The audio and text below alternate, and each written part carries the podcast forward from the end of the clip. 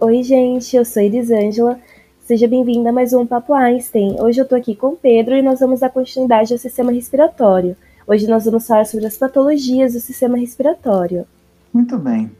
Já que vamos falar de patologias do sistema respiratório, vamos começar pela principal, que seria a asma. A asma é inflamação e estreitamento das vias aéreas, que resultam na dificuldade respiratória e produção de muco. A pessoa acaba adquirindo a asma através de alergia, por conta do emocional, tabagismo, poeira, mudanças climáticas, odores fortes, poluentes ou sinusite, que eu em particular é, sofro com sinusite, horrível, mas são coisas da vida.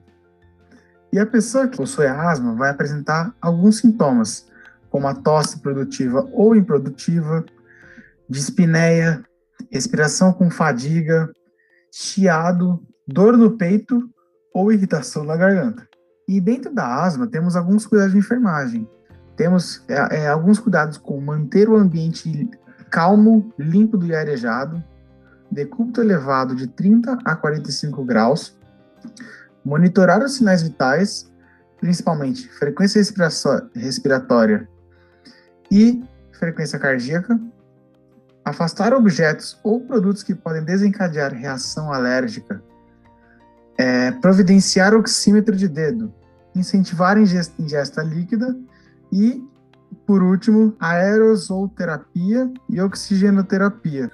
Então, tudo isso que o Pedro falou realmente é muito importante, porque a gente tem que manter o ambiente calmo, limpo, arejado, para que essa pessoa que é vítima de asma não entre em contato com fatores que possam né, afetar o seu emocional, já que isso pode desencadear uma crise asmática, ou até mesmo entrar em contato com fatores que possam desencadear uma crise alérgica ou agravar é, essa reação alérgica né, que a pessoa está tendo que ocasionou a asma. A gente tem também que monitorar a frequência respiratória, a frequência cardíaca, mensurar a saturação de oxigênio através do oxímetro de dedo, para saber né, se essa crise asmática ela não está afetando, não está prejudicando a demanda de oxigênio que chega nas células. É importante manter o decúbito elevado para facilitar a respiração dessa pessoa, incentivar a ingesta líquida para hidratar as vias aéreas. Todos os cuidados paliativos são importantes né, para promover conforto e também pleno controle do estado daquela pessoa né, de, e de alterações do quadro. E além dos tratamentos paliativos que a gente acabou de falar, tem também os tratamentos farmacológicos. Uma pessoa que é vítima de asma geralmente vai utilizar broncodilatador para promover né, ali a dilatação das vias aéreas que estão estreitadas, no caso, entre aí os broncodilatadores, que seriam ou salbutamol, que é o famoso aerolim, ou fenoterol, que é o Berotec, né, e também o uso de corticoides, é, para que seja ali né, realizada a amenização do, do quadro inflamatório. Então, o corticoide é um anti-inflamatório. E como que age o corticoide? O corticoide ele age direto nos vasos sanguíneos, então ele inibe a permeabilidade capilar e também ele impede a migração de leucócitos para o local da infecção. Então isso diminui edema, diminui o quadro infeccioso. Então, esse seria o tratamento farmacológico para uma pessoa que é vítima de asma. Bem, após nós falarmos em relação à asma, vamos falar sobre outra patologia do sistema respiratório, que seria a pneumonia. Bem, a pneumonia seria a infecção que inflama os sacos de ar em um ou ambos os pulmões, podendo ficar com líquidos dentro ou pus. E as causas da pneumonia são microorganismos, vírus infecção, fungos, bactérias ou inalação de produtos tóxicos. E os sintomas de uma, de uma pessoa que possui a pneumonia seria tosse, dor no peito, falta de ar, respiração rápida, mal-estar, cefaleia, febre, taquicardia ou inapetência.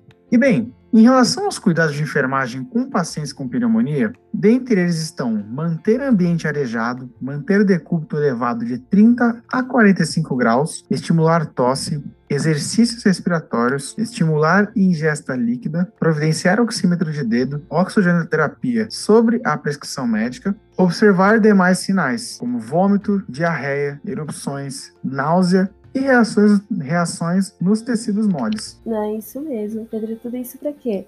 porque a pneumonia já é um quadro né, de, de inflamação. Então, se você não mantém o ambiente limpo, não mantém o ambiente arejado, possa ser que esse paciente entre em contato com substâncias ou agentes que possam agravar esse quadro de inflamação.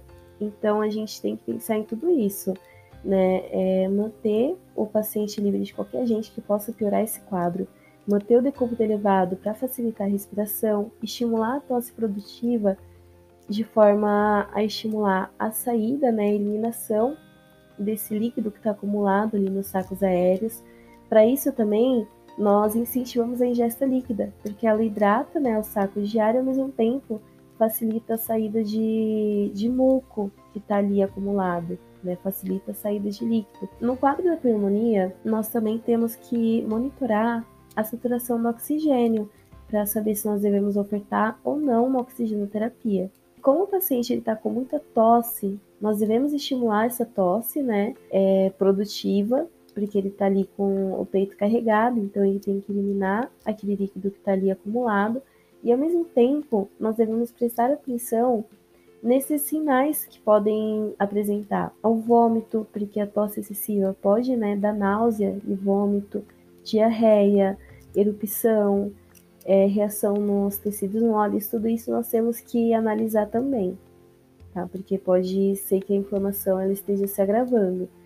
E o único tratamento farmacológico para pneumonia é o uso de antibióticos, porque vai eliminar as bactérias presentes né, ali na, no local da inflamação e vai inibir que elas se multipliquem, ou seja, que elas se desenvolvam. Bem, então, após nós, nós comentarmos em relação à pneumonia, vamos entrar sobre a parte dos, dos DPOCs, que é dividido em duas partes. Primeiro, vamos falar da bronquite. Bem, a bronquite seria a inflamação dos brônquios pulmonares por excesso de muco, que resulta na dificuldade de passagem de ar. A bronquite é causada por vírus, gripe, resfriado, cigarro, poluição, poeira e gases tóxicos. E os sintomas de uma pessoa que possui a bronquite seria a tosse, febre, dor no peito, chiado, falta de ar e ronco. E os cuidados referentes a pessoas com bronquite seria manter ambiente arrejado, manter o decúbito elevado de 30 a 45 graus, estimular ingesta líquida, providenciar oxímetro de dedo, oxigenoterapia sobre a prescrição médica, observar demais sinais como vômito, diarreia, erupções, náuseas e etc. E aferir os sinais vitais, como frequência respiratória, temperatura e frequência cardíaca. É, então, assim, aqui a gente já começa a perceber que o tratamento para as doenças é, que acometem o sistema respiratório são bem parecidos. Né? Então, aqui, assim como na pneumonia, como na asma, é importante manter o ambiente arejado, manter o decúbito elevado de 30 a 45 graus para facilitar a respiração e evitar o contato com agentes que possam piorar esse quadro de inflamação. Estimular a ingesta líquida para facilitar né, a eliminação dessa mucosa presente nos brônquios acompanhar né, a saturação de oxigênio para saber se a gente tem que promover ou não uma oxigenoterapia, lembrando que sempre deve ser com prescrição médica, e observar outros sinais como vômito, diarreia, náusea, enfim, para saber se esse quadro de inflamação ele não está piorando. Então a gente sempre tem que manter total controle. Assim, né, como a saturação do oxigênio, também a gente vai aferir os sinais vitais, que seria frequência respiratória, temperatura e frequência cardíaca né? Porque qualquer alteração a gente consegue manter ali sob controle. E o tratamento farmacológico para bronquite seria um broncodilatador, né? Já que os brônquios eles estão inflamados, o broncodilatador ele vai dilatar esses brônquios, né, para facilitar a saída do muco que está ali acumulado. E os corticoides, ao mesmo tempo, vai inibir o processo de inflamação, através né, da inibição da migração das células de defesa para o local da inflamação. Então, isso impede o quadro inflamatório. Bem, após nós mencionarmos em relação à bronquite, outro DPOC seria a enfisema pulmonar. Bem, a enfisema pulmonar seria a doença que ocasiona perda de elasticidade dos pulmões, assim destruindo os alvéolos pulmonares prejudicando a troca gasosa. E bem, a efizema é causada por tabaco, fumaça ou inalação de substâncias tóxicas. E alguns sintomas de, da efizema pulmonar seria a falta de ar, chiado, tosse persistente, dor barra aperto no peito, cansaço, aumento de muco e inchaço do tórax. E os cuidados de enfermagem relacionados a uma pessoa que possui enfisema pulmonar seria manter ambiente arejado, manter decúbito elevado de 30 a 45 graus, estimular ingesta líquida, providenciar oxímetro de dedo, oxigenoterapia sobre a prescrição médica, observar demais sinais como vômito, diarreia, erupções e náusea, e por aí vai, e aferir sinais vitais, frequência respiratória, temperatura e frequência cardíaca. É isso mesmo. Aqui, que eu já havia mencionado, né, os cuidados de enfermagem para o sistema respiratório são muito parecidos. Né? Então, nesse caso, a gente sempre tem que promover um conforto, facilitar a respiração, já que é algo que está cometendo ali o sistema respiratório, sempre manter o decúbito elevado, manter o ambiente arejado, estimular a ingesta líquida, porque no caso da enfisema, o pulmão, né, ele já está ali com a perda de elasticidade. Então, tem que manter os alvéolos, as vias aéreas hidratadas, né, para não ter uma piora desse quadro. E manter ali o controle da saturação de oxigênio, para ver se não está prejudicando a demanda de oxigênio. E a monitorização da frequência respiratória, cardíaca e da temperatura. O tratamento farmacológico para enfisema seria broncodilatador, né, que seria o salbutamol e o fenoterol e os corticoides, que seria dexametasona, fluticasona, prednisona, que vai inibir, né, ou evitar qualquer processo inflamatório. É porque ambos são DPOC, né? Então os cuidados eles vão ser relativamente os mesmos, né?